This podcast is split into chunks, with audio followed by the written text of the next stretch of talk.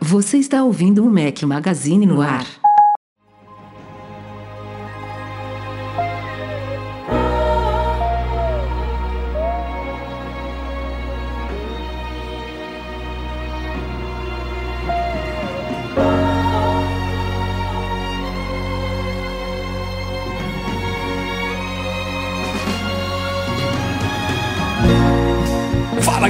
Magazine, bem-vindos ao nosso podcast 526. Estamos ao som de Michael Kiwanuka, para vocês que estiver ouvindo, é claro, a nossa edição editada pelo Edu Garcia. Bom dia, boa tarde, boa noite, boa madrugada a todos. Fala aqui o seu host. Estou com um companheiro inseparável só hoje, Breno Mário. O que aconteceu com o Eduardo Marques? Você viu que milagre? Eu estou aqui, o Edu não. Hoje o Edu está de molho em casa, está ouvindo a gente aqui, acompanhando atenta, cara, atentamente via YouTube. E se você está aqui no YouTube, YouTube, ou se você acabou de baixar no Spotify, no Apple Podcast, ou então no Google, não esqueça de dar o like, comentar, fala que esse é o melhor podcast do Brasil, tomara, né, que um dia a gente chegue lá. Mas ele tá de repouso, cara. Fez uma microcirurgia, né, arrancou três sisos. Semana passada né? eu tava aqui já botando pressão para ele participar, pra gente dar um pouquinho de risada, mas eu fiquei com pena do bichinho, viu? Nossa, cara, ele acabou de conectar um pouquinho, né, pra gente ver. a, além dele parecer o slot, né, pra quem que, que não lembra do slot, né? Não, do... Ele agora tá bem, cara. Eu, eu, eu, recebi uma foto da esposa dele que se eu postar em qualquer rede social, eu sou automaticamente banido.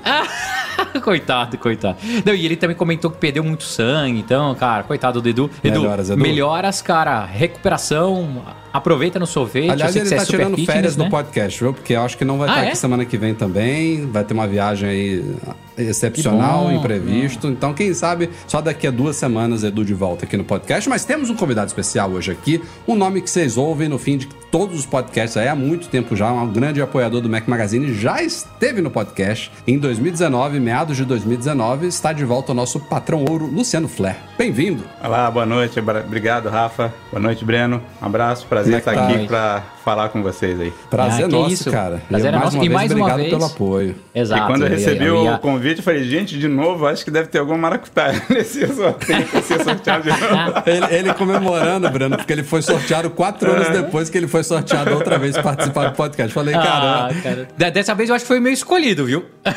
Não, que nada, a gente faz. Não, e é... assim, tudo contribuiu, porque sempre eu recebo o e-mail lá do, do Mac Magazine, eu falei, putz, quinta-feira é o dia que eu atendo, assim, até tarde. Eu falei, pô, não posso, não posso, não posso posso. Aí o Rafa me mandou, eu falei, pô, e essa quinta eu posso. Eu falei, que beleza, então tá vendo. Ah, essa eu nem sabia, que bacana. Que bacana. Ah, que legal, bom saber, bom saber. Mais uma vez, Luciano, obrigado, cara, e obrigado pelo apoio, assim. É, muitas vezes eu falo isso com o Rafa, o pessoal acha que, putz, tenho que doar, né? Vou lá doar um pouquinho, será que faz diferença? E eu posso garantir para vocês que faz toda a diferença. Não só pelo dinheiro, óbvio que ajuda a gente manter o site, servidores, a equipe, tudo, mas por mostrar que o nosso trabalho, né, rende, impacta a vida de vocês e que vale, né, esse apoio. Então, se você não conhece ainda tanto o Catarse quanto o nosso Patreon, por favor, entre lá, ajude. A gente tem diversas categorias, tem vários benefícios é, e é mais uma forma de apoiar aqui o trabalho do Mac Magazine. Então, não esqueçam disso também. Mais uma vez, Luciano, obrigado, cara. Só aquela breve apresentação pra galera que não te ouve desde 2019. O que, que você faz? De onde que você é? Como é que você entrou no mundo Apple? Só pra situar o pessoal aqui.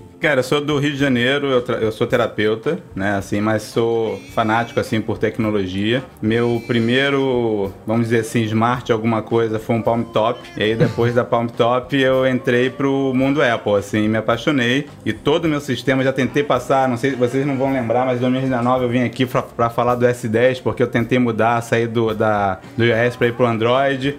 Fiquei um mês e meio com o S10 e desisti porque toda a minha vida estava no iOS. tava no sistema da Apple. E eu voltei para pro iPhone de novo. Então, assim. É, você pelo menos tentou. Tem gente que já prometeu fazer esse desafio há anos e nunca nem, nem tentou. Né? né, né? E assim, eu apoio vocês porque assim, tô desde o início com, com vocês, né? Assim, eu sei da história de vocês que é como é ralar para poder manter esse mundo Apple assim aqui no Brasil, né? Então acho que é justo. Eu acho que se eu tivesse, eu pudesse fazer mais, eu faria mais, mas é com, com gratidão assim que eu ajudo vocês porque é um prazer, né? Vocês, vocês ralam Obrigado, e vocês dão um produto de ótima qualidade, né? Os vídeos do Rafa tá muito legal assim. É, eu acho que o Rafa também é um cara que super solícito às vezes que eu pedi, que eu precisei lá no grupo lá do, dos patrões, assim, ele me deu uns feedbacks muito bom. Então, e o Breno também, né? O Breno eu sei que na correria dele, mas às vezes eu mando mensagem para ele, assim, ele responde rápido, mas tá tudo certo. eu tento, eu tento, eu tento responder todo mundo assim que der, mas. Mas, Luciano, vez, eu tenho cara, certeza que você não tem esse boom arm, esse microfone da Blue aí para participar do nosso podcast uma vez a quatro anos. Por que, que você tem isso daí? É porque eu faço atendimento online e eu gravo hum. as minhas hum. sessões e mando as sessões para as pessoas, né? Eu trabalho com uma técnica chamada Body Talk, que é uma técnica muito interessante que você traz o equilíbrio para o corpo. E essa técnica eu gravo em áudio e mando as sessões gravadas. Então eu falei, na época da pandemia, eu passei a atender todo mundo online, né? Eu falei, falei eu tenho que ter um bom equipamento para poder ter uma boa qualidade, porque gravar assim no fone, ou gravar a, ao Sem ar livre, assim, a voz assim, não, não traz uma boa qualidade para a pessoa que está ouvindo. Então é um diferencial é, assim, já... que eu também quis trazer, né? Durante um, um, bom período do começo da história do nosso podcast, a gente gravava assim também, com fonezinho e tal. A gente foi fazendo, foi evoluindo aos, aos pouquinhos. Agora, é. agora acho que está num nível bacana para a galera, faz bem para os ouvidos de quem nos ouve, né?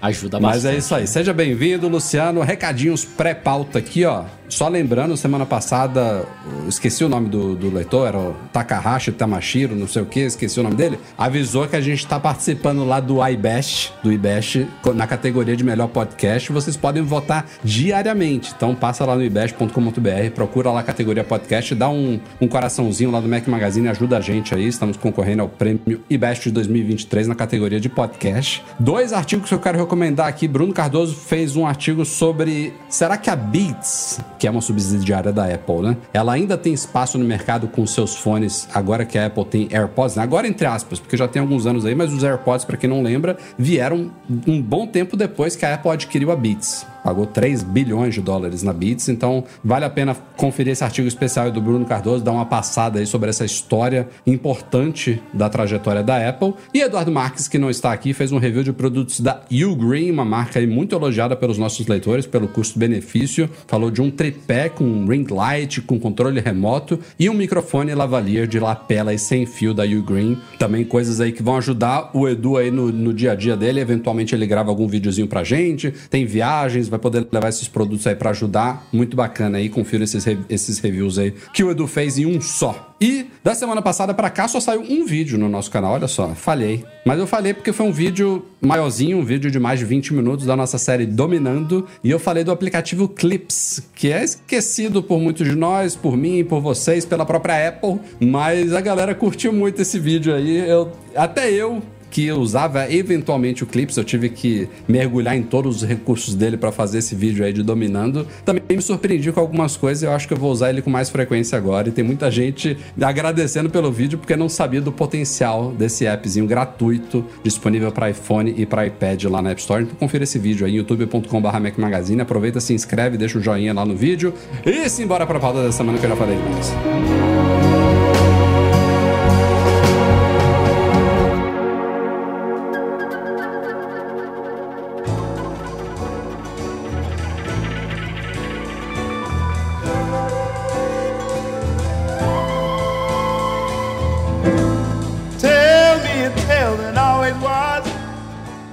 Citei, saíram agora há pouco os resultados financeiros da Apple. Não, quer dizer, não sei se eu citei aqui em on ou se foi em off antes da gente começar o podcast, mas enfim, estamos gravando esse podcast um pouquinho mais tarde do que o normal, porque a Apple divulgou agora há pouco os resultados do segundo trimestre fiscal de 2023. E como eu sempre falo aqui, Edu estaria rindo agora se estivesse aqui. É, o segundo trimestre fiscal da Apple não equivale necessariamente ao segundo trimestre do ano. O segundo trimestre fiscal da Apple é equivalente ao primeiro trimestre do ano. Então, janeiro, fevereiro e março ele finalizou, na verdade, no dia 1 de abril. É, então, esse período de três meses aí do começo do ano, a Apple faturou 94,8 bilhões de dólares, uma queda anual de 3%, lucrou 24,2 bilhões de dólares, uma queda anual de 1%. É, e só citando números aqui bem por alto, porque não vale a pena a gente ficar citando isso tudo no podcast, é difícil de vocês compreenderem, mas iPhone teve um aumento anual de 1,5%. Não é estrondoso, mas diante da queda do mercado geral de smartphones é ok.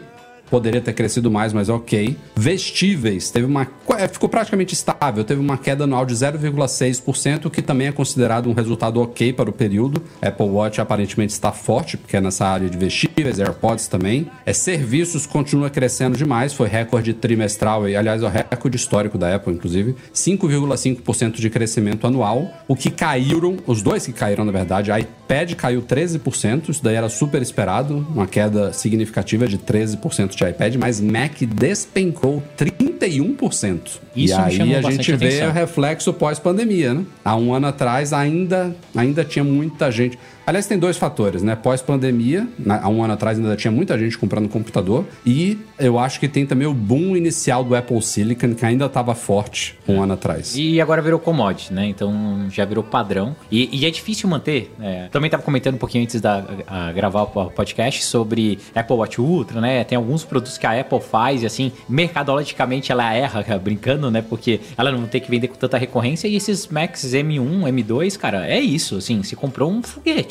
eu tenho, né, o meu primeiro MacBook Air M1 funciona tão bem quanto o meu novo MacBook Air M2 e cara, não dá para sentir diferença nenhuma. E a tendência, na minha opinião, é que esse número caia, porque as pessoas vão parar de ter aquela necessidade de trocar, né? Ah, não, tem que trocar porque agora não tá buildando mais, eu preciso de mais processador, é isso daqui, eu tinha que fazer tá demorando muito, Final Cut, cara, tá demorando para processar. Hoje, com esse, é, essa como, né, arquitetura ARM da Apple, ficou muito robusta, então a troca de devices eu acho que vai demorar um pouco mais. Mesma coisa acontece pro iPad. O iPad, antigamente, saía novas gerações, você cria um processador mais rápido, tudo. Desde quando entrou o M, cara, eu pelo menos não troquei mais de iPad. Tô com o primeiro iPad Pro ali, cara, funciona super bem, roda tudo liso e a tendência é que dê mais uma espaçada. O que me chama a atenção, Rafa, nesses relatórios ainda é. Eu, eu acho muito legal toda vez a Apple traz, né, ali, traz um peso maior na parte de serviço, que está crescendo, crescendo, crescendo, mas ainda é uma parte que precisa estar tá mais robusta dentro da Apple, né, assim, financeiramente falando, né.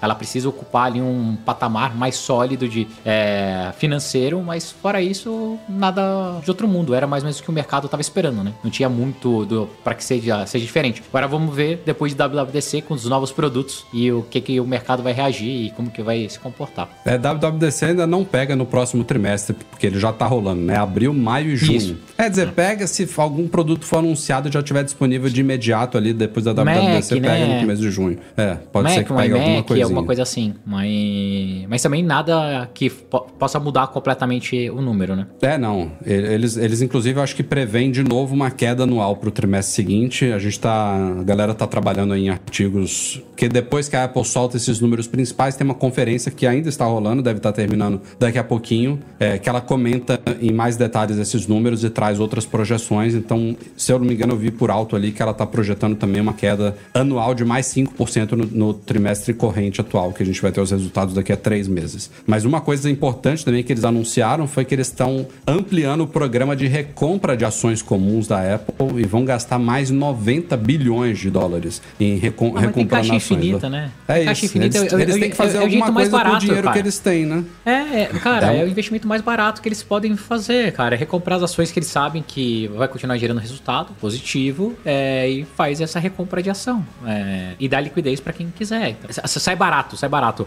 E aumentaram um pouquinho o dividendo, um centavo. Pagaram, vão pagar agora 24 centavos de dólar por ação comum. Por ação? Aumentou. Ah, isso é legal. É. Que bom. É pouquinho, mas para quem tem bastante, né? É, tem empresa que não paga, né? É, não. A maior parte das empresas não pagam, né? Assim, você vai olhar de tech, é, são poucas empresas que pagam e a Apple paga, paga teoricamente ok. Não é bem, mas é ok. Tem outros mercados que pagam mais interessantes, tipo cigarro, bebida. Daí são mercados assim e acabam pagando dividendos maiores. Mas só, só trazendo, só pra gente concluir aqui essa questão dos dos Macs, a gente sempre fala, quando a gente faz review de iPhone, por exemplo, que é o produto ainda carro-chefe da Apple, é o que ela mais se dedica a anualmente trazer novidades, entre aspas, significativas, ainda assim a gente fala, galera, se você não trabalha com tech, se não tem alguma coisa, alguma feature muito específica ali que te interessa muito no aparelho, troca a cada 3, 4 anos que você tá bem. Isso no caso de um iPhone, que é um aparelho que ainda evolui é no ano, de, é. em certos aspectos de uma forma mais significativa do que um computador como o Mac. Então, a Apple agora, na fase do Apple Silicon, ela vai entrar nisso. No mínimo, tem que ser nesse mesmo ritmo, a cada 3, 4 gerações, se não for mais no caso de Macs. Pode ser que as pessoas só precisam trocar a cada cinco gerações de Mac. Então, essa, essa, essa ânsia que alguns estavam.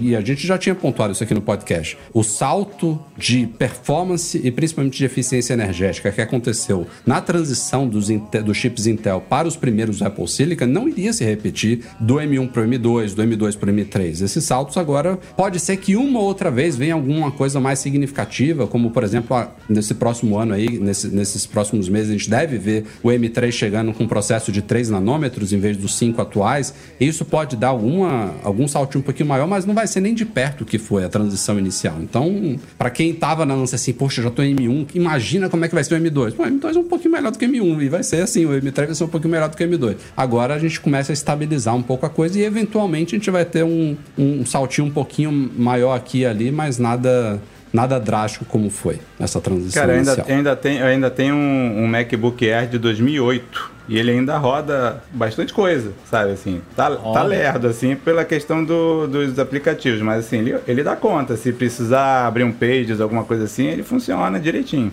É, minha esposa tava até ano passado com um de 2012. Beleza, um pouquinho mais à frente do seu. Mas troquei porque eu, eu até me sentia mal, sabe? Eu com o Mac de 2021, que tinha acabado de pegar o meu, e ela com um de 9 anos atrás. falei, pô, ela merece um mais novinho. Mas ainda dava conta.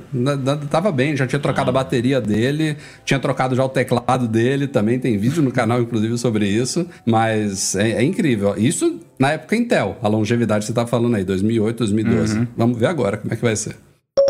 Olha que boa notícia dessa semana aí. A Apple se uniu com o Google para tentar combater o uso indevido de AirTags e outros rastreadores do tipo, né? Rastreadores Bluetooth, principalmente rastreadores Bluetooth desses mais modernos que se comunicam com grandes redes, tal como o AirTag, que se comunica com a rede buscar da Apple. Temos o Smart Tag da Samsung, que se comunica com os da Samsung. Temos a rede da Tile, que era um dos mais fortes antes dessas gigantes entrarem. E esses dois nomes, Samsung Tile, além de Tipolo e Youth Security e Pebblebee, todas essas empresas também estão apoiando aí esse, essa união de Apple e Google. Apple e Google são os pilares, porque são quem comanda o iOS e o Android. Então elas vão implementar supostamente até o final deste ano é, recursos nativos no iOS e no Android para se comunicar com todos esses, esses trackers. Então, o que a Apple já fez há, sei lá, um ano atrás, ela lançou no Google Play um aplicativo para você instalar manualmente no Android e detectar possíveis AirTags te acompanhando que não sejam seus. Isso já existe lá.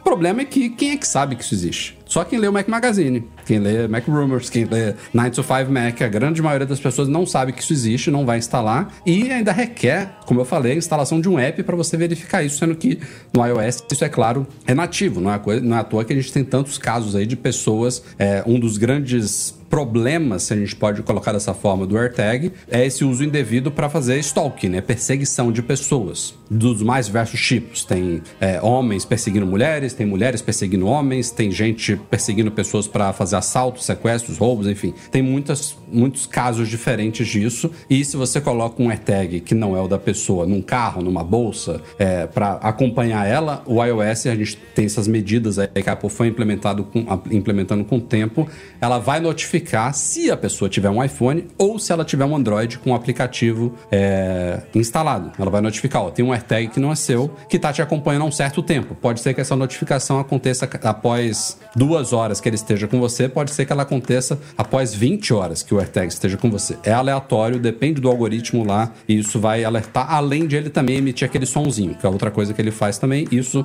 quem tem Android também pode ouvir, é claro. Mas é importante essa união porque, primeiro, vai envolver essas outras outras várias fabricantes de trackers aí, Samsung, Tile, Polo, entre outras que eu falei aí, já expressaram apoio a esse projeto de especificação é, e isso vai ser discutido nesses próximos meses para que cheguem a um denominador de como que vai ser a melhor forma de resolver esse pepino. Que assim, eu não sei se tem uma resolução definitiva, porque mesmo que elas, primeiro, tem aquele famoso jogo de gato e rato, né? As empresas criam proteções e no dia seguinte tem alguém que cria alguma coisa para burlar aquela proteção. E é muito complicado você limitar tanto a ação de uma coisa que, que é criada para o bem, que é para você rastrear bens perdidos, ou, embora a Apple não, não destaque isso, você também pode rastrear algo que foi roubado e tal, se aquele mesmo dispositivo também pode ser usado para o mal. Como é que você vai ativar um modo só para o bem? Quem, como é que você controla isso, sabe? É, é muito, muito complicado. Não é à toa que depois que o AirTag foi lançado, a Apple já teve que fazer algumas modificações para tentar se adequar e tornar ele minimamente dentro dos padrões esperados pela sociedade, sabe? É, cara, é um, é, é um assunto difícil. O Luciano falou que vai comentar bastante sobre esse assunto também, é, sobre AirTags, mas eu vou dar minha experiência sobre AirTag. AirTag, desde quando lançou, eu sempre achei que ia ser bobeira. Eu lembro como se fosse hoje a gente discutindo, né? Ai, nossa, é, a Apple vai entrar nesse mercado novo, as moedinhas. Eu falei, cara, mas pra que, que a Apple vai se meter nisso? Eu lembro que você falou isso. Você e falou que final, não ia comprar esse negócio. Nossa, é, eu falei, puta, pra que comprar essa porcaria? Não sei o quê. É, não vou usar, não vou usar. Olha, não vou usar, não vou usar. Olha o que, que tá aqui em cima da minha mesa. Tem mais três agora. Cara, eu coloco isso em tudo quanto é lugar. É, é um negócio, é... tudo bem que ela é cara tal, como qualquer produto da Apple, mas hoje ela traz uma tranquilidade, uma segurança.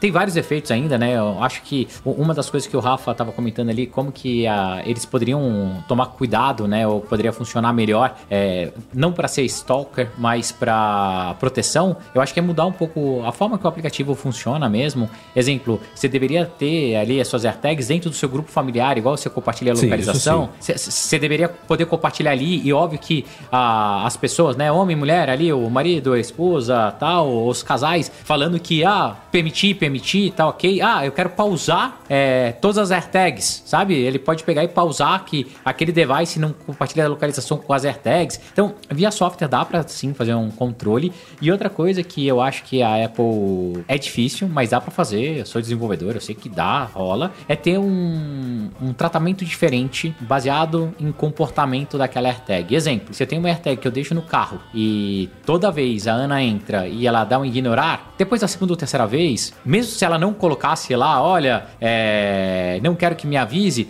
ele poderia passar atualizações mais espaçadas. Não, Breno, esse, esse problema entre família é o de menos, cara. Não, isso daí é chato pra caramba, tem, tem que ser feito, eles têm que consertar isso, mas não é isso que é o não, mas por que, que eu falo do stalker? Imagina só, Rafa, então aqui, tô, a gente tem entre família. Alguém passa e deixa hoje um AirTag dentro do meu carro, tá? Fui lavar o carro, ó, um cara pegou e colocou um AirTag dentro do meu carro. Esse AirTag, ele tá vinculado a alguma coisa. Ele não vai ter vínculo nenhum comigo. Ele sabe que aquele e-mail cadastrado, Sim. aquele número de telefone, nunca me mandou uma mensagem, não me trocou um iMessage, nunca mandou um e-mail, nada. Tem que ser alertado imediatamente. É isso, sabe? Tem um AirTag aqui. Não, é, não, sabe por que, que não é imediato? Porque Senão, por exemplo, pessoas no metrô iam ser todas notificados, não, entendeu? Não, sim, sim. Não, mas quando não, eu falo imediato, você, é entendeu? Esse é o algoritmo trabalha, duas entendeu? Ou três, é, exato, duas, três horas. Ou então, imagina só, quem é stalker é stalker profissional, né? Ou ele pode ter uma vítima, ou ele pode ter várias vítimas. E o cara vai ter várias AirTags. Então, imagina, o Breno pode ser considerado um stalker. Eu devo ter, numa boa, umas 25 AirTags. Só que todas elas estão geralmente no mesmo lugar. É, é, tem um padrão de uso. E a inteligência artificial, né? É, e a... Tá aí pra isso, cara. Eu tenho um padrão. Se eu sair desse padrão, precisa ser alertado e precisa ter um, algum tipo de bloqueio. É, então dá para checar, dá para fazer. Óbvio que é complicado. É uma brincadeira de gato e rato, igual você falou, Rafa. Ao mesmo tempo, eu acho que tanto a Apple quanto o Google, fazendo essa parceria, todo mundo sai ganhando. E eu fico ansioso para ver quais são os próximos passos mesmo, sabe? É, de compartilhamento, de dados que podem ser bloqueados ou não, que tipo de dados a gente pode tra transferir a mais. Para mim, o mais legal de tudo isso é que deixa essa rede cada vez mais robusta. Então, independente independente do seu, seu sistema operacional, se Android, se iOS, tudo, é, pode te dar mais segurança no final das contas. Mas queria escutar você também, Luciano. É, mas então, você está falando assim, porque é, eu, eu, falei que o exemplo que eu tenho da AirTag é que eu uso AirTag, eu tenho algumas também, e coloquei uma na, na caixa do óculos do meu filho, porque meu filho volta e meia esquecia a caixa do óculos lá na, na escola. E ele tem um iPhone, que era um, um meu antigo, um iPhone 7, e aí assim, é, nas primeiras vezes, quando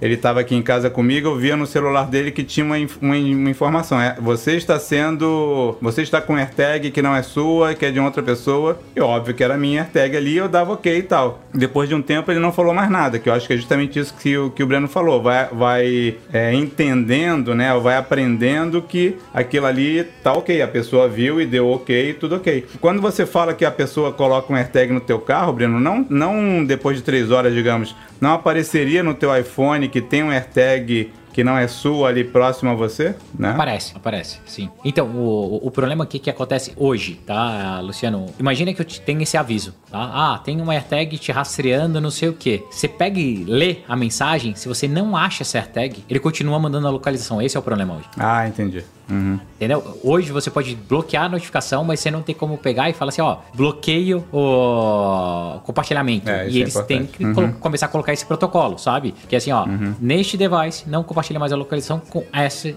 esse AirTag. Bom. Sim, entendi. Daí você é. pode ficar, ela apita tal. Então assim, é, de novo, é uma brincadeira de rato, gato e rato. Tem modificações em AirTag para parar de tocar o barulhinho. Tem outros é, devices hoje chineses que você compra e funcionam dentro da rede. O Rafa fez um vídeo muito legal de um um que é bem mais barato para usar. É, deve ter um monte de gambiarra. Então, quanto mais força a gente tiver hoje em dia de empresas trabalhando e pensando em como deixar essa rede mais robusta e mais segura, melhor. Mas é um produto que ninguém dava valor e se mostrou um excelente mercado, né? Eu, fico pensando no pessoal da Tidal e das outras empresas, né, falando assim, cara, como que a força da Apple, do Google e da Samsung e tal, eles conseguiram fazer algo tão expressivo que para eles, antigamente eu tinha, né, a carteira, o cartãozinho, tudo, mas cara, quase ninguém usava, era difícil de localizar. As AirTags é muito preciso, cara, muito preciso. Eu pego aqui o telefone agora, sei onde tá minha filha, que tem uma na mochila, tem uma não sei aonde, tal. Cara, é muito bom, funciona muito direitinho. A, a, Tile, a Tile deu a receita de bolo para Apple e para Samsung fazerem a mesma coisa com o poder de uma rede infinitamente maior do que a rede Tile. Né? Então, Exato. os caras, tipo, eles, eles foram fantásticos na ideia, na concepção, mas quando, quando isso chamou a atenção da Apple, principalmente a Apple foi, veio, veio antes da Samsung nessa, né? Não sei se a Samsung lançou o Smart Tag por causa do AirTag. Acredito que sim, mas poderia ter sido poderia ter vindo primeiro e a Apple depois. Mas não, não tem como, né? A Tile, ela, talvez os trackers dela ainda sejam os melhores em termos de hardware, de, de, de recursos, inclusive esses é, imagino que ele tem alguma espécie de compartilhamento familiar, que o AirTag até hoje não tem. É, eles devem ser umas soluções mais resolvidas, porque estão aí no mercado há muitos anos já. Mas o principal do AirTag é isso, que é o que muita gente demorou de entender. Eu acho que tem gente até hoje que não entende, porque quando eu faço algum vídeo de AirTag, inclusive esse recente aí que eu mostrei, um que eu comprei no, no AliExpress, uma alternativa mais baratinha, tem até. Um, você pode abrir qualquer vídeo do AirTag no nosso YouTube, vai ter comentário: ah, pra que serve esse negócio? Só funciona no alcance do Bluetooth. As pessoas não entendem, sabe? Como é que. Entendem, é. Qual que é a revolução dele, sabe? Que é um tracker magia. de fato Bluetooth que se comunica, não tem nenhuma magia na tecnologia dele. O produto em si é ridiculamente simples, o AirTag, mas a conexão com a rede buscar da Apple e a conexão com a rede da Samsung, é, assim como a da Tile também, que nos Estados Unidos, eu acho que em grandes cidades dos Estados Unidos os Tiles funcionam bem também, mas não, não tão bem no mundo inteiro quanto a Apple e Samsung, é isso que, que torna o negócio fantástico, né? A minha namorada, ela usa Android, né? Ela, e ela tem uma Smart Tag, assim, da, da, da, da Samsung. E eu, eu peguei para brincar, para sair, para ver se ela conseguia achar e tal. E, cara, assim, o sistema eu achei muito mais lerdo, muito mais é, lerdo e muito menos confiável do que o AirTag da Apple. Né? E, é, e, é muito me foi surpreendente porque assim, teoricamente tem muito mais celulares Android do que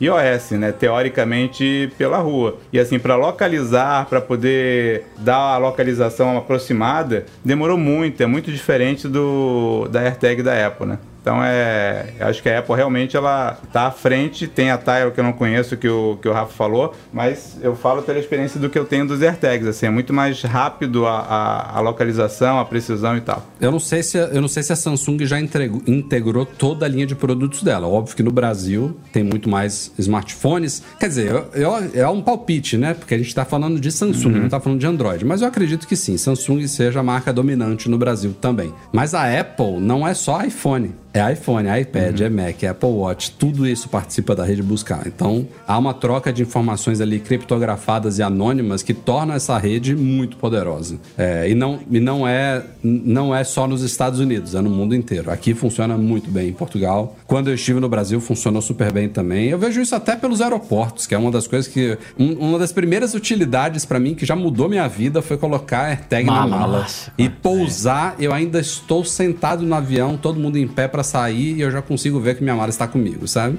Isso daí para mim é, é, é game change. É uma coisa que eu ia falar, Rafa, que também não dá para esquecer que a tecnologia Bluetooth também evoluiu bastante, né? Então, também. desde quando lançou o primeiro né, tracker e até hoje o Bluetooth evoluiu muito. Hoje é um protocolo que quase não consome bateria, então você consegue fazer e como ele manda muito pouca informação, é, você consegue fazer para longo alcance. Então, assim, no final das contas, é um produto que ninguém dava nada e se mostra extremamente útil. Tá aí, ó, Rafa, mais um vídeo que você pode fazer: 10 utilidades para sua AirTag.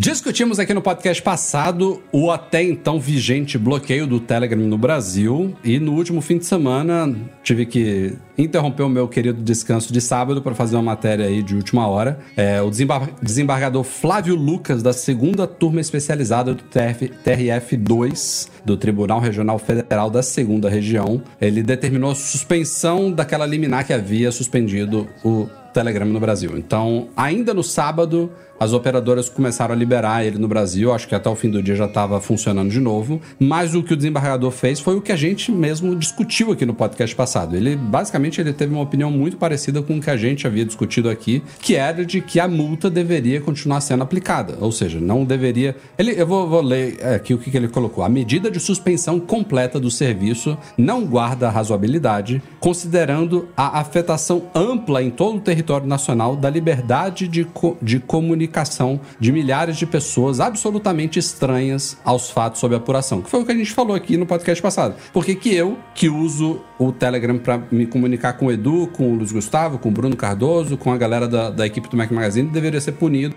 porque o Telegram falhou em cumprir com a entrega de dados importantes para uma investigação policial. Pune o Telegram, não pune, não pune eu, não, não pune o Edu, sabe? A gente não tem nada a ver com isso. Então, o que ele manteve, que foi a multa, na nossa opinião, faz todo sentido de ser, né? De punir se há uma violação de lei, se não há colaboração com as autoridades. E ainda assim, veio o CEO do Telegram dizendo que eles estavam pedindo coisas que não poderiam ser acessadas, isso é um problema que eles têm que resolver lá, que a gente não tem nada a ver com isso. O Telegram tem que provar que não, não tem acesso aos dados que, que, que pedem. Inclusive, hoje a gente fez uma outra matéria também, é, porque toda aquela polêmica veio à tona devido a uma afirmação da Secretaria Nacional do Consumidor, a Senacom, por meio do ministro da Justiça e Segurança Pública, Flávio Dino, de que o Telegram não havia colaborado com, com as autoridades, e o Telegram veio hoje a público com documentos, screenshots, que a gente também não consegue aqui é, averiguar averiguar se tudo aquilo ali realmente eles estão compartilhando todas as informações, mas pelo que eles compartilharam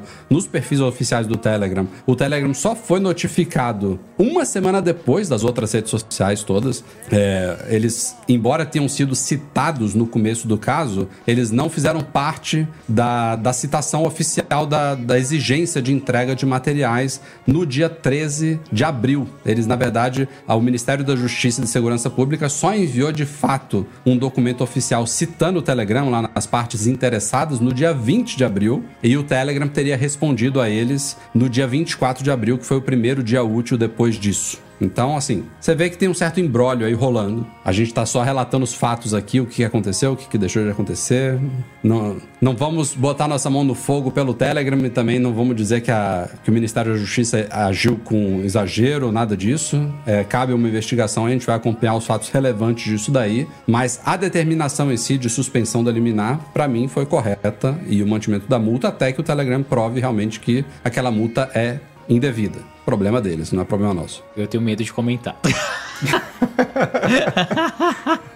não, não, mas falando sério, eu sou na linha do, do Rafa. É, eu acho que, cara, o mundo não deve ser punido, né? A população brasileira não deve ser punida por, por causa disso. Concordo que sim, pode começar a aumentar cada vez mais as multas, as empresas assim, elas precisam ter algum, alguma forma de responder legalmente dentro do Brasil. Eu acho que isso, cara, tem que ser colocado de alguma forma. Ao mesmo tempo, as pessoas que estão fazendo investigação ou que pedem as coisas precisam entender um pouco melhor como funciona a tecnologia, precisam entender um pouco melhor de como funcionam as coisas. É, e cabe agora o Telegram provar que não tem acesso a esses dados, que eles não têm backup e, cara, eles chegarem num acordo. Mas fiquei feliz em saber que voltou e eu fico pensando o custo que não dá e o trabalho que não dá para as operadoras de telefonia, celulares, de internet, tudo, fazer esse tipo de bloqueio e volta e ajusta e cara, nossa, imagina é, o impacto. O WhatsApp sofreu com isso, né? Pessoas, Mais de né? uma vez, né? Uns super, anos atrás. Super, é.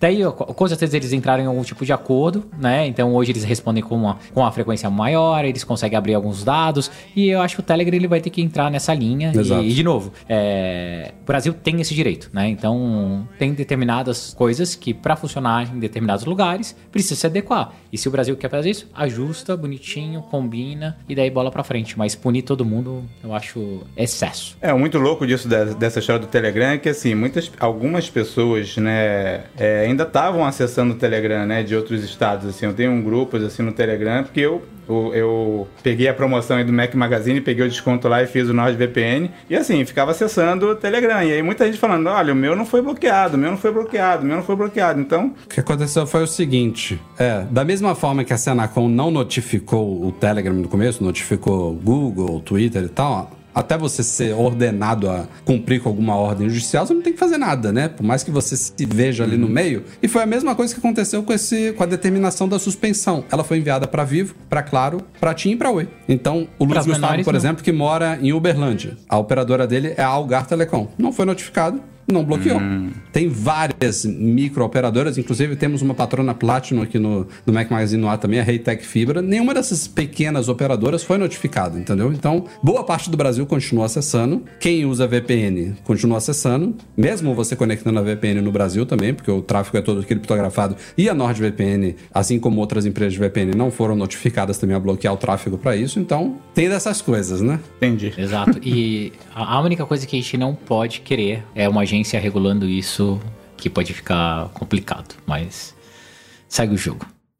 Conforme a gente tem coberto aí nas últimas semanas, eu tô numa expectativa agora maior do que eu deveria estar, porque eu tava super meh assim pra WWDC, mas estão dizendo que a atualização deste ano do WatchOS, o WatchOS 10, vai ser bastante vai significativa. Vamos ver o que, que, vem por aí. Nova interface, novas formas de uso dele. E nessa última semana aí, Mark Gurman, lá da Bloomberg, trouxe uma informação mais específica, porque ele tinha falado lá no começo, ah, os sistemas desse ano não vão ter novidades, vai ser só melhorias e correções de bugs e aprimoramentos. Aí depois, meses depois, ele veio falar: ah, não, vamos ter algumas, principalmente no iOS, alguns dos recursos muito esperados pelos usuários vão estar tá lá, mas não especificou o que. Nesse último fim de semana, na newsletter Power On dele, ele trouxe uma informação sobre o WatchOS 10. Segundo ele, a gente deve ter widgets no WatchOS similares ao que eram os antigos resumos, aqueles glances que a gente inclusive citou no podcast passado como um dos recursos que chegaram a existir no WatchOS que sumiram depois. E aí esses widgets eles podem ser uma mescla dos widgets que a gente já tem na tela de início do iPhone,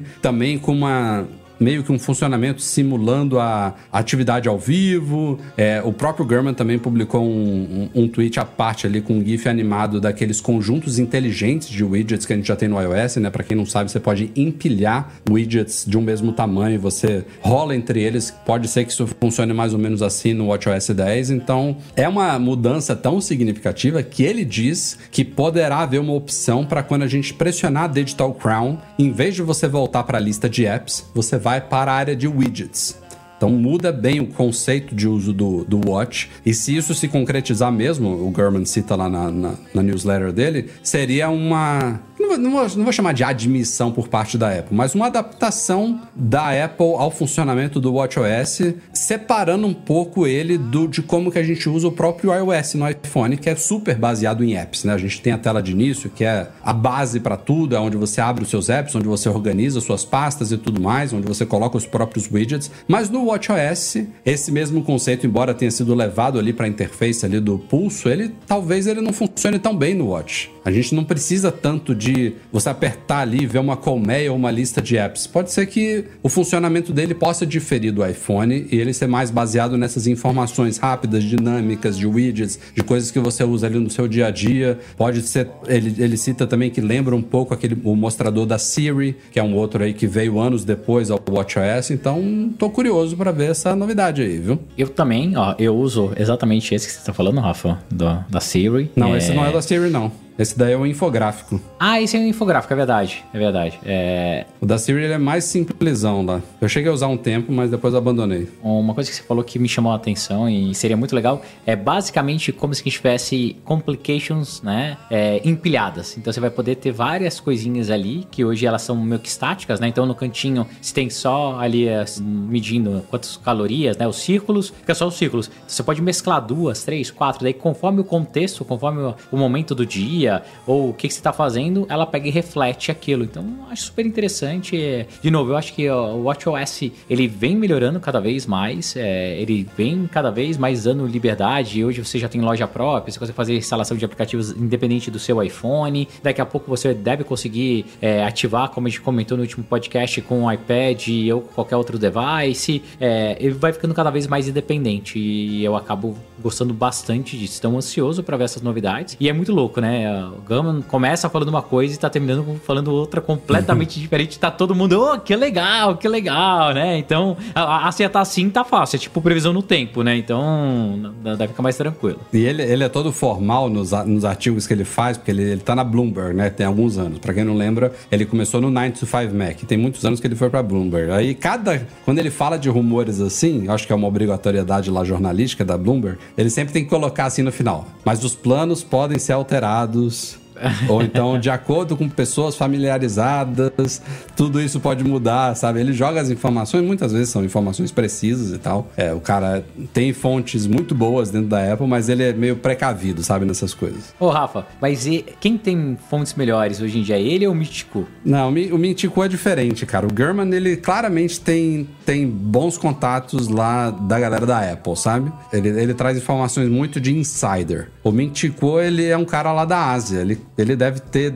entrada é um em, em todas essas grandes fornecedoras da Apple, sabe? Foxconn, Pegatron, Winstron, todas essas daí ele, ele deve ter conhecimento. Então, tudo que sai da Apple e vai para lá, seja protótipos ou seja produtos que já estão ali em fase de, de testes, iniciando produção, o cara consegue pegar informações dali, entendeu? E até antes disso, inclusive, eu diria, empresas que estão recebendo pedidos, sabe? Ou, ou, talvez não pedidos, mas uma consulta da Apple, ó, você tem capacidade de daqui a dois anos nos fornecer 50 milhões de telas desse tipo aqui, sabe? E aí ele já consegue captar coisas assim, por isso que ele às vezes fala, ó, a Apple planeja para daqui a dois anos, não sei o quê, porque essas coisas não são planejadas com seis meses, seis meses de antecedência, né? Então esse é o cara lá da Ásia e tem o Ross Young, que é um cara de telas. Então o, que o Mintico tem de acesso a essas fornecedoras variadas lá de Shenzhen, de não sei o quê, o Ross Young tem de fornecedora de telas. Tudo que envolve displays, o cara também consegue saber muito com muita antecedência, sabe? É,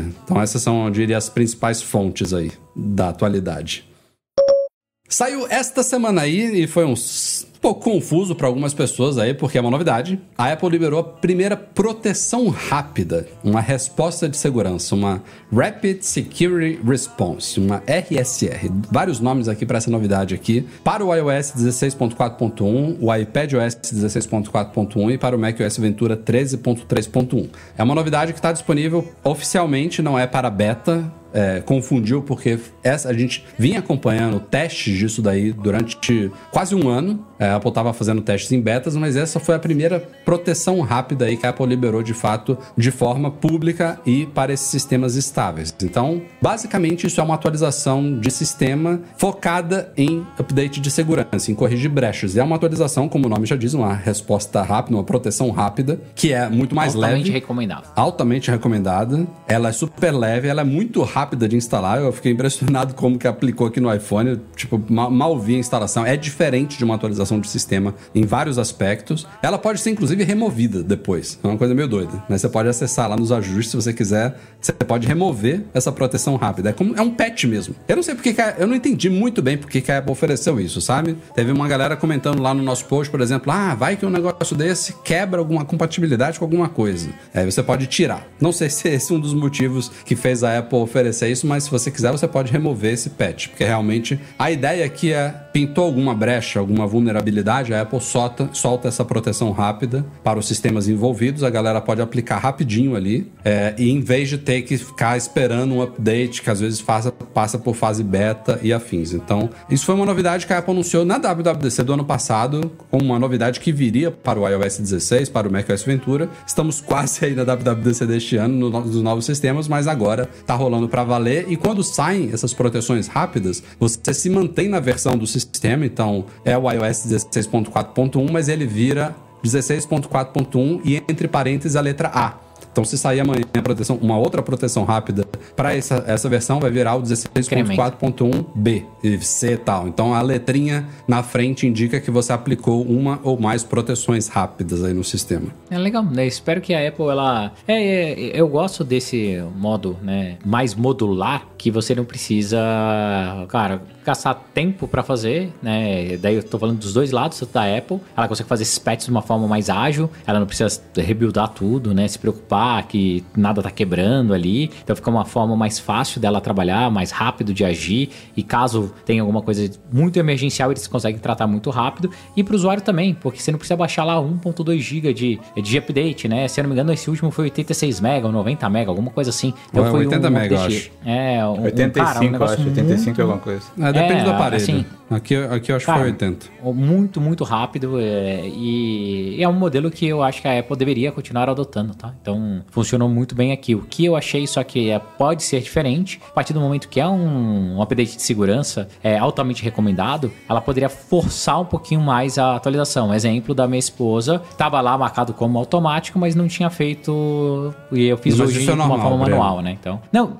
eu, tudo bem, é. Mas, mas é segurança, Rafa. É, é segurança. Se deixar, é, vai segurança. ser atualizado. Né? Mas todo vai. update do iOS. É raro um update do iOS não ter correção de segurança, né? Raro. Algum não, update sair sem assim, nenhuma correção. Teoricamente, esses patches, eles devem ser mais urgentes. Então, esses deveriam atualizar num, num período menor, né? Eu, eu faria isso, num período menor, mas... É, deveriam ser automático mesmo, né? exato, exato. Né? É, eu concordo. Mas eu realmente fiquei... Inclusive, no começo, deu até uma polêmica, porque a Apple soltou, a gente noticiou lá no site, com screenshot e tudo, e a galera galera foi tentar instalar logo nas primeiras horas e não estavam conseguindo, cara. Ele aparecia pra galera o update, mas dava um erro tipo de você está sem, sem conexão com a internet, sabe? Uma, uma coisa bizarra. Os caras passaram quase um ano testando o negócio e soltaram assim, mas depois um, um desenvolvedor lá, o Aaron, ele tweetou dizendo que, ó, está configurado para ser disponibilizado para todo mundo nas próximas 48 horas. Então, até a liberação inicial foi gradual. Ah, no, no, mesmo dia acabou. Acho que a Apple deve ter acelerado isso quando viu que fez merda, né? Porque não era nem para ter aparecido para as pessoas. Se apareceu, você tem que poder instalar. Mas até, até a liberação inicial era aos pouquinhos, sabe? A cada seis horas eu acho que ele ia liberando para um maior número de pessoas, que é uma coisa diferente do que acontece com os updates principais. Eu acho que é justamente para evitar essas quebras do nada, sabe? Malucas, né? É, os caras lidam com milhões e milhões e milhões de dispositivos, então tem que tomar cuidado. É, é, é importante fechar a brecha de segurança para ontem, mas não pode quebrar o resto, né? Então é um software bem complexo, né? Se lidar com tantos dispositivos, né? Apesar de não haver tanta fragmentação quanto há no, quanto há no mundo Android, mas o iOS e o iPadOS, você vê, rodam numa quantidade muito grande de devices aí, até porque rodam em dispositivos de 5, 6 anos atrás, então tem que ter cuidado. E tem outro produto que o Mark Gurman já tá cravando como chegando na WWDC. A gente tá falando disso há muito tempo e ele agora também, de uma forma um pouco mais específica, disse: vai vir na WWDC, vai vir nessa keynote, que é o MacBook Air de 15 polegadas, olha só. E o Gurman praticamente crava de que ele não vai vir com chip M3. Então é muito doido imaginar que a Apple lançou na WWDC do ano passado, em junho de 2022, o MacBook Air M2, com suas 13,6 polegadas hoje em, é, hoje em dia, né? Ele cresceu ali no, na nova geração, com Note e tudo mais. E um ano depois, ela vai lançar um tamanho diferente dele, supostamente o resto tudo igual ao modelo menor. Não, eu ainda tô, tô doido pra ver como é que vai ser essa apresentação, sabe? E ainda, ainda colocar isso numa Tudo igual, só que poderia ser um Poderia ser um press release, né? Olha, agora tem um, um MacBook Air de 15. Estamos lançando ele 11, 12 meses depois do outro, mas o resto é tudo igual, é só uma tela maior, tá? Eu acho que vai ter alguma coisinha a mais, Rafa, tipo uma porta USB a mais, é um sistema, não sei, algo a mais bateria, vai ter, não vai ser só tela. É uma área maior, né? bateria, né? Deve é... ter uma é. bateria boa. É, eles devem cantar um xalá, troca de maior, cor, uma cor sei. nova. Uma cor uma nova, cor nova não sei, mas... Ou então pode ser um material novo, né? Esquece a cor. Agora esse MacBook entra titânio, não sei sabe? Nah. De titânio, é, titânio. De titânio. MacBook Air de titânio? Não vai ser. Pô, ah, daí era, era meu sonho de consumo. Não, é, o, a, além de ser estranho eles lançarem um ano depois um tamanho novo de uma mesma linha, é aquela discussão. E, e o modelo de 13? Quando é que ele vai ser atualizado agora? Para o eu, M3? Eu acho que deveria né, ser tudo M3 hoje e daí. Tcharam! É, já demorou tanto, né? Segura um pouco mais. Exato. Esse de 15, nem que seja para lançar em novembro, vamos dizer assim, e já traz o novo de 13 e o novo de 15 junto, porque... Exato. É assim, a família M3 agora tem um novo integrante, 15 polegadas, entendeu? Imagina que bonito, ia ser muito é. mais... Mas a Apple não faz nada que tenha sentido, cara. Porque mesmo, é, mesmo se ela demorar, vamos dizer, seis meses para atualizar o, o, o Air para o M3, vou, vou botar até mais, oito meses vai ter dois problemas disso daí. Ela vai ficar um ano e, e seis ou oito meses sem atualizar o Air de 13 até Também. o M3. E quando sair o M3, esse atual, esse novo aí que vai ser lançado daqui a um mês, vai ter relativamente pouco tempo, né? E ela vai ter que mexer nele também. Vai ter que equiparar, resolver o problema, né? Aí a galera é comprou estranho. seis meses depois já tem o M3. É. O, o, ponto principal, Rafa, é será que a Apple pode ficar né, tanto tempo sem lançar esse, esse device? Na minha opinião, sim. Não tem ele, né? Não é assim, ai, estou deixando uma linha para trás. Cara, daria, mas Apple. Vamos ver. Vamos ver como é que eles vão apresentar isso. De hardware, pelo que indica, vai ser MacBook Air e vai ser headset. Nada mais é tão aguardado aí para essa WWDC. Vamos ver.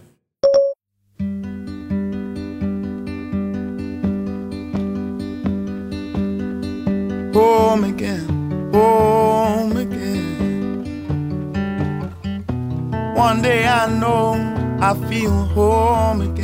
E é isso aí, senhoras e senhores. Este foi o Mac Magazine no ar 526. Começando agradecendo a participação especial de Luciano Flair. Valeu, cara.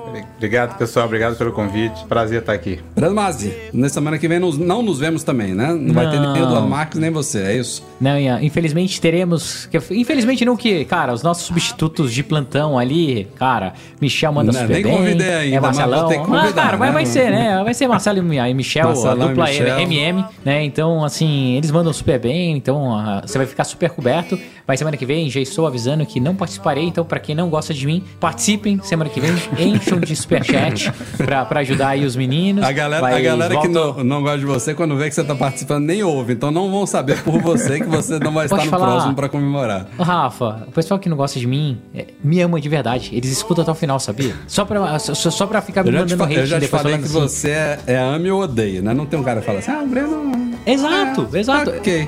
mas pode falar, mas o ódio que a galera tem por mim é tão grande, tão grande, que eles escutam pra ficar me mandando depois na DM. Ah, você falou um monte de besteira lá, não sei o quê. Eu não acho, eu não concordo. Eu adoro, eu fico dando corda. Então, assim, não ligo, não ligo. Eu sou, sou, sou, sou da paz, sou zen. Mas obrigado de novo, Rafa. Até daqui duas semanas, então. Até daqui duas e, semanas. E que espero que na próxima pauta tenha bastante assunto interessante pra, pra eu escutar. É isso. Nosso podcast é um oferecimento dos patrões Platinum Fixtech, melhor assistência técnica especializada em placa lógica de Macs, e caiu a solução completa para consertar, proteger, comprar ou vender o seu produto Apple e Reitec Fibra, internet de qualidade. Um grande obrigado a todos que nos apoiam lá no Patreon e no Catarse, especialmente os patrões Ouro, Alain Ribeiro Leitão, Arthur Duran, Bruno Santoro, Cadu Valcésia, Cristiano Melo Gamba, Daniel de Paula, Derson Lopes, Enio Feitosa, Fábio Gonçalves, Fernando Brum, Fernando Feg, José Carlos de Jesus, Luciano Flair, Marcos Ferreira, Pedro Cobatini, Rafael Dorceles, Rafael Mantovani, Romário Henrique, Sérgio Bergamini, Thiago Demiciano, Ulisses Aguiar Rocha e Wendel Bellarmino. Valeu a todos pela audiência, pelo like, pelo compartilhamento. Eduardo Garcia, obrigado pela edição do nosso podcast. Nos vemos na semana que vem com muito mais infalíveis. Mesmo sem Breno sem estarei por aqui.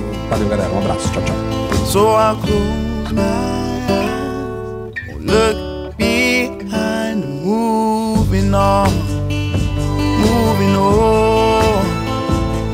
So I'll close my eyes, look